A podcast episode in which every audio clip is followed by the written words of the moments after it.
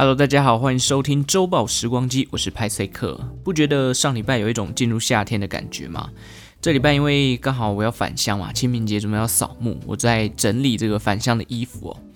天气一变热，衣柜里面那些长袖啊、毛衣啊，看起来就超级不顺眼的，而且。不知道为什么，就最近开始觉得衣柜里面有很多衣服自己都没有在穿，所以有一种想要好好断舍离的冲动。但是我相信大家都有丢衣服的经验啦，就是当你真的认真开始想要来去整理衣柜的时候，每次开始想要丢，你就会莫名其妙的舍不得。诶，这件还可以穿啊，这件啊收下来的时候还可以穿啊，哦或者哦这件好贵哦，这件在国外买的很有纪念价值诶，所以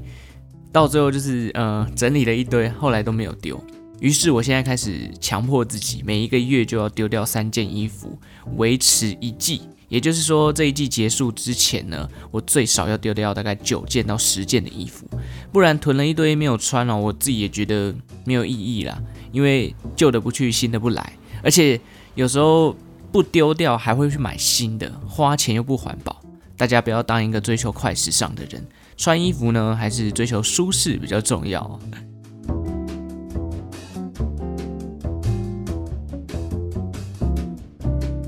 这周想要来跟大家聊聊这个最近因为政变搞得乌烟瘴气的缅甸，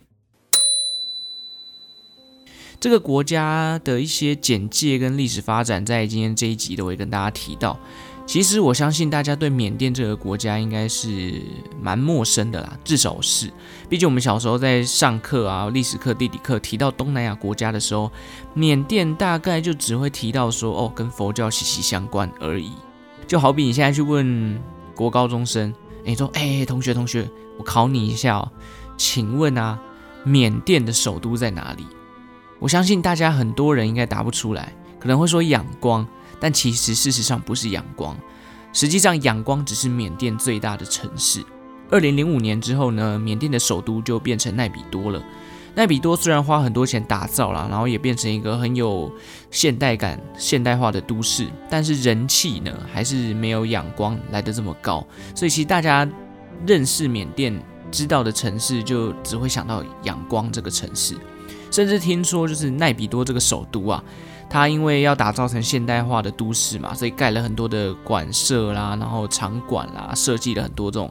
基础设施的建筑。但是这些建建筑呢，都变成了蚊子馆。至于为什么会这样呢？简单来讲，我觉得是因为缅甸的居民可能还负担不起这样子的生活环境啊。我们等下再来跟大家聊聊这个他们的历史简介。聊完首都这个话题之后呢，我们来跟大家聊聊这个缅甸当地的文化。就如同我们高中课本里面有教过的，缅甸它其实就是一个佛教信仰非常浓厚的国家，所以在建筑的层面上呢。全国各地都有这个佛塔跟寺庙，而且佛塔跟寺庙最大的特色就是金碧辉煌。最有名的应该就是位在这个仰光的仰光大金塔。这座大金塔呢，又称为雪德宫大金塔，高度有将近一百公尺，大约三十三层楼高。那金光闪闪的造型呢，就是大金塔最大的特色嘛。加上它本身又盖在山坡上，所以可以说是仰光最著名的地标了。里面呢，供奉了四位佛陀的遗物，还有成千上万的佛像。很多的信徒呢，哦，这个佛教信徒都会来这边朝圣。那听说进入大金塔是不能穿鞋的哦，因为大家觉得可能要接地气吧。所以如果你今天是观光客哦，反正现在也不能出国嘛，就跟大家提醒，如果有哪天你到缅甸仰光大金塔要去参拜的时候，记得入境随俗，因为听说如果你穿袜子或穿鞋子进到这个大金塔的话，缅甸的人其实会翻你白眼的哦。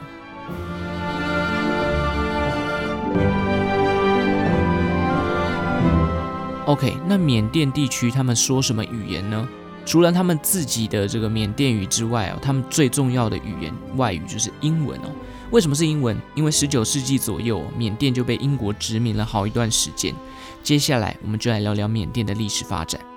这边派翠克就快速的带大家就是阅览一下缅甸的历史。简单来讲，缅甸历经了三个王朝。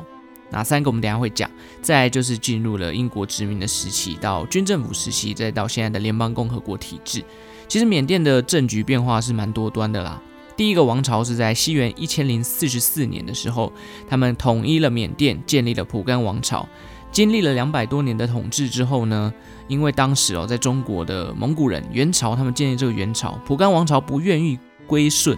呃蒙古人，所以被忽必烈派蒙古兵给消灭了。蒲甘王朝陨落之后呢，缅甸当地各族的这个民族哦，开始群雄割据好一段时间，一直到一五三一年哦，才有一位缅族的领导人叫做莽瑞体，再次统一了缅甸，并且再次建立了一个王朝，叫做东姑王朝。但是呢，东姑王朝一直不停的在打仗，先是远征暹罗，暹罗就是现在的泰国啦。简单来讲，发起了所谓的缅呃暹缅战争。虽然一度这个缅甸有打赢哦，这个王朝其实蛮强的，还有打赢，但是因为远征嘛，你要到另外一个国家去攻打别人是非常劳民伤财的一件事情。所以暹罗呢，虽然一开始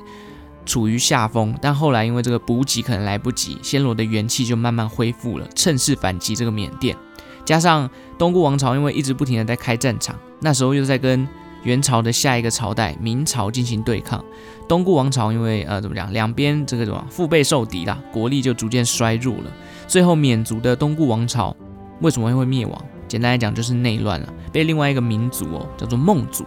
给推翻了。所以缅族建立的东顾王朝在一七五二年的时候就灭亡了。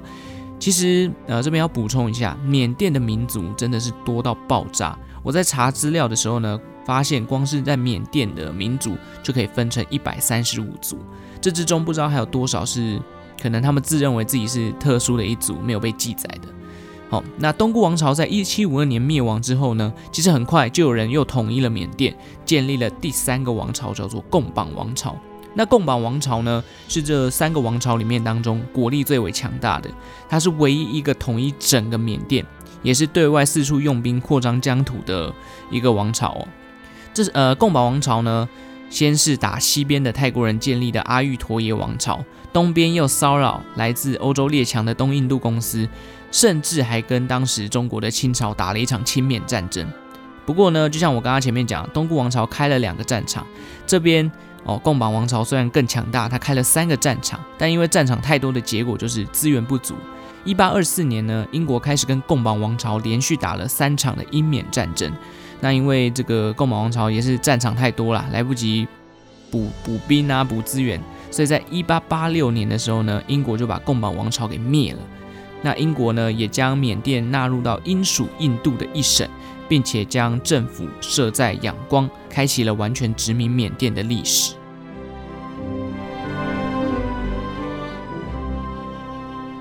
好，快速的帮大家复习一下三个王朝：第一个是蒲甘王朝，第二个是东姑王朝，第三个是贡榜王朝。那贡榜王朝呢，最后因为开了太多的战场，被英国人趁势攻击，打了三场英缅战争之后呢，贡榜王朝灭亡，英国收复了缅甸这个地方，并将它纳入英属印度的一省，政府设在仰光。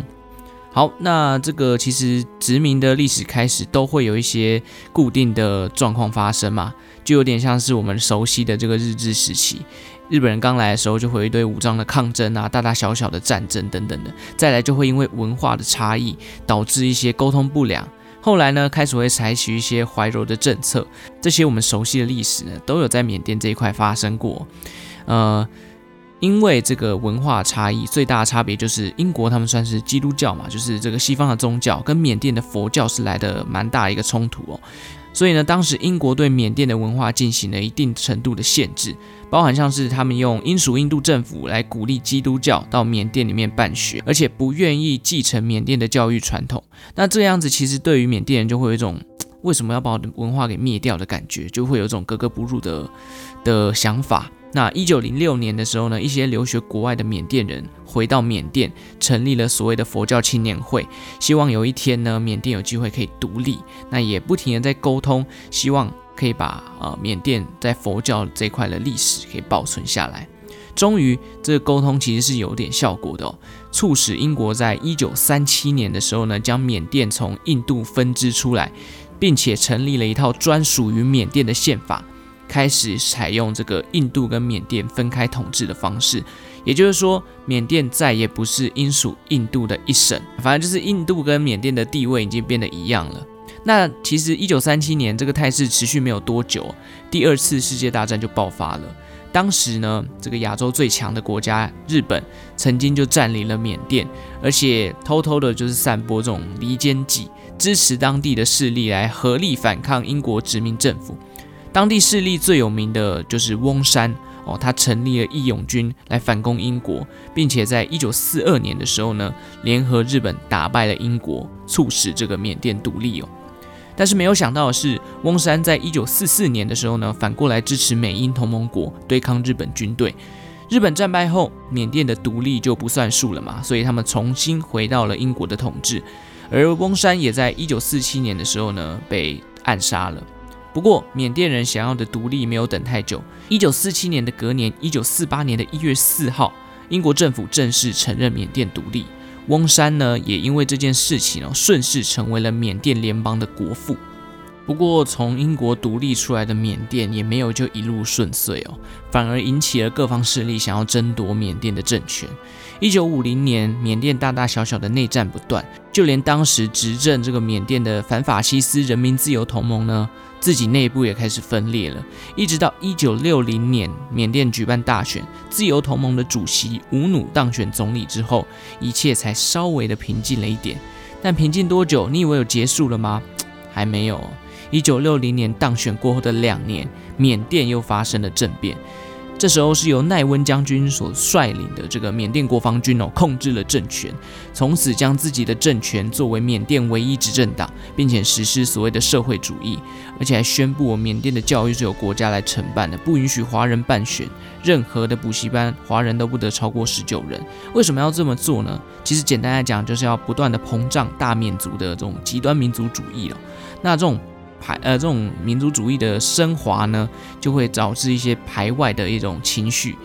因此，在一九六零年代，缅甸当地其实出现了非常严重的排华事件，甚至引爆了很多大大小小的冲突哦。那军政府治理下呢，缅甸在一九六零年到一直到一九八零年代时期呢，国力是疯狂的在衰弱，因为呃，等下会讲，就是这个这个领导人的一些问题哦。简单来讲，一九八零年代，缅甸已经变成全球最贫困的国家之一了。加上这个领导人啊，奈温将军哦，他其实是一个在专制体系下非常迷信而且非常自以为的人。他把国内的货币搞得一团乱。怎么做呢？他发行了一个货币改革，是直接无预警的废除了所有不能被缴除进的货币，好比说一百块的纸钞、两百块的纸钞，这种都没有办法被缴除进嘛。所以他们开始发行了一些什么四十五块的硬币呀，呃九十块的纸钞啊这种方式。那发行这个货币其实没有什么问题哦，但是它最大的问题就是它无预警的直接废除了其他那些不能被缴除进的货币，这导致说。诶，如果我家里有一堆一百块的纸钞，在隔夜瞬间这些纸钞变成废纸，我的财产可能瞬间大减，所以导致当时很多的学生团体啦、工人啦，甚至是僧侣啊，生活受到非常非常大的影响。因此，这个货币改革的事件呢，也直接引爆了缅甸历史上十分著名的八八八八民主运动。这边细节我就不展开了。这场运动简单来讲，也带出了近代缅甸最有名的政治家翁山苏姬。他其实就是翁山这个国父的女儿吧，如果没有记错的话。他所成立的这个全国民主联盟呢，也变成了这个八八八八民主运动后续最具影响力的政党。那关于翁山苏记的故事呢，我这边也就不赘述了。如果大家有兴趣去了解这个获得诺贝尔和平奖的这位女政治家，可以去看一部电影。叫做卢贝松执导的、杨紫琼主演的这部《以爱之名》哦，我记得这是我小时候看过的电影，那时候看其实没有太大感觉，不过大家有兴趣可以去了解看看，简单的认识一下翁山苏姬的背景跟这个为缅甸付出大半心血的人。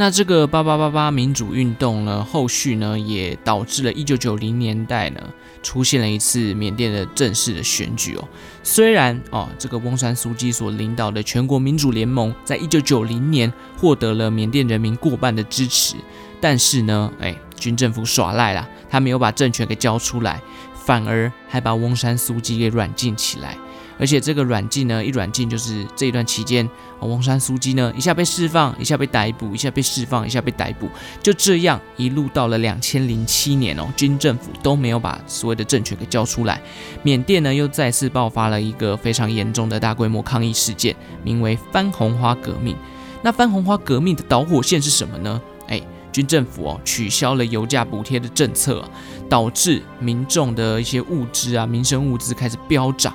啊，全国人民呢因为物价上升的关系哦，苦不堪言，所以很多的全国人民跳出来请愿说，哎，军政府帮忙管控一下这个物价啦，这个飙的太夸张了。哦一开始军政府就觉得，哎，可以，可以开始开始来注意一下这件事情哦。不过呢，就在这个物价上升控制的诉求提出来之后呢，呃，其他一些相关的诉求，包含释放翁山苏姬，哦，军政府交出你的政权，这些想法也被提出来了。那事情就越演越烈，越来越多人支持这个反红花革命。统计起来，好像有数十万人走上街头哦，为了就是要逼军政府交出他的权利。这次的规模呢，也甚至超越了八八八八民主运动，学生啦、上班族啦、工业团体啦，甚至是这个僧侣哦，都加入了抗议啊。军政府呢，诶，也没打算用沟通的啦，没有要跟你和解啊，依旧用武力的镇压方式。来去血洗这些抗议的民众。那国际间看到这样的新闻呢，也发表了他们的遗憾，严重谴责哦。联合国也表示，我们会介入这件事情，开始呃在外交上面进行一些制裁，同时也关注军政府接下来你的处理方式会是什么。那游行结束的隔年，也就是两千零八年呢，军政府在国际之间的压力下，举办了公民投票，并且颁布了新的缅甸宪法。这个新的宪法呢，也在二零一零年十月二十一号正式启用，然后同时改变了这个缅缅甸联邦，改名叫缅甸联邦共和国，推出了新的国旗跟国徽。那诶，看似一切都都已经慢慢的走上轨道了。二零一五年十一月八号的时候呢，缅甸举行了二十五年来首次的大选啊，经过计票，翁山苏姬所领导的全国民主联盟取得了执政权。这时候结束了军政府长达五十四年的统治。之后呢，全国民主联盟跟军方呢就依照缅甸的新宪法组成了政府，由翁山苏姬出任国务资政。那既然哦，听到这边好像觉得哎，民这个缅甸已经民主化了，那为什么在二零一五年之后，翁山苏姬已经取得了执政权，今年二零二一年缅甸又发生政变了呢？哦，主要我们来。稍微的谈一下这个缅甸的这个宪法哦，就是因为宪法里面有一项规定，缅甸的军政府体系呢，还是在国会的上议院跟下议院保留了不少于二十五 percent 的席位哦。目前缅甸军方还有它的附属政党在缅甸的上议院有大概三成左右的席位，在下议院呢也拥有三十二 percent 的席位哦。加上这个宪法里面有一项规定，就是军政府有否决权。这一次的政变呢，其实就是缅甸军政府利用了否决权，因为他们认为去年缅甸的议会选举上面有所谓的选举舞弊，借此直接推翻了全国民主联盟的执政，宣布进入紧急状态。那呃，这个政变的导火线就是这样子啊。那现在翁山书记又被软禁起来了嘛？那你也可以发现哦，从我们刚刚这样讲下来，其实有点流水账。你不觉得一直在重复一样的事情吗？选举、政变、软禁、镇压，选举、政变、软禁、镇压，一样的事情一直在重复哦。其实自缅甸从英国独立以来哦，几乎每十年、每二十年就会发生一次这样的轮回。那这一次人民的抗议呢，也从一开始的示威游行，到现在越来越暴力哦。因为其实我觉得啦，对于军政府这种武力镇压，人民也会受不了。毕竟当初翁山书记出来的时候，说是想要和平的，呃，和解这件事情嘛，他也因此获得了诺贝尔和平奖。但是如果我是缅甸人，一定很累。我们明明在一零年就颁布了新的宪法，但你现在又把这个宪法当作视为无物，然后推翻了现在的执政党。哦，我缅甸人一定受不了，愤怒一定是到头顶那种感觉哦。那原本以为缅甸会在二零一零年慢慢走向民主，没想到才时隔十年。哦，历史又再次重演哦。这个曾经是亚洲最富裕的国家，在二战之后虽然独立了，不过经济一样萎靡不振，加上军政府的乱搞，内政啊外交一直动荡不安，基础设施也是落后的。就算改了一个现代化的奈比多首都，还是没有办法改变缅甸在现在的状况哦。那我相信缅甸人应该是超级无助的。好，那今天的关于缅甸的一些简介呢，就讲到这边了。呃，有点不好意思是，因为太多的内容哦，没有办法全部一一的展开。如果展开来，我觉得周报时光机这一集可能会突破一个半小时。呃，还是希望大家如果有兴趣，也可以自己去呃了解一下这个缅甸的一些历史跟现在这个政变到底是怎么发生的。最后呢，派翠克也是希望缅甸这个政变能赶快落幕，不要让这个军政府横行霸道。加上这一次呢，大家又说这个中国共产党好像有介入之中哦，导致这个一九六零年代的排华事件在缅甸又开始发酵了，很多这个呃中国人啊盖的一些厂房也开始被攻击哦。总之呢，还是一句老话啦，天佑缅甸，周报时光机，我们下次再见喽，拜拜。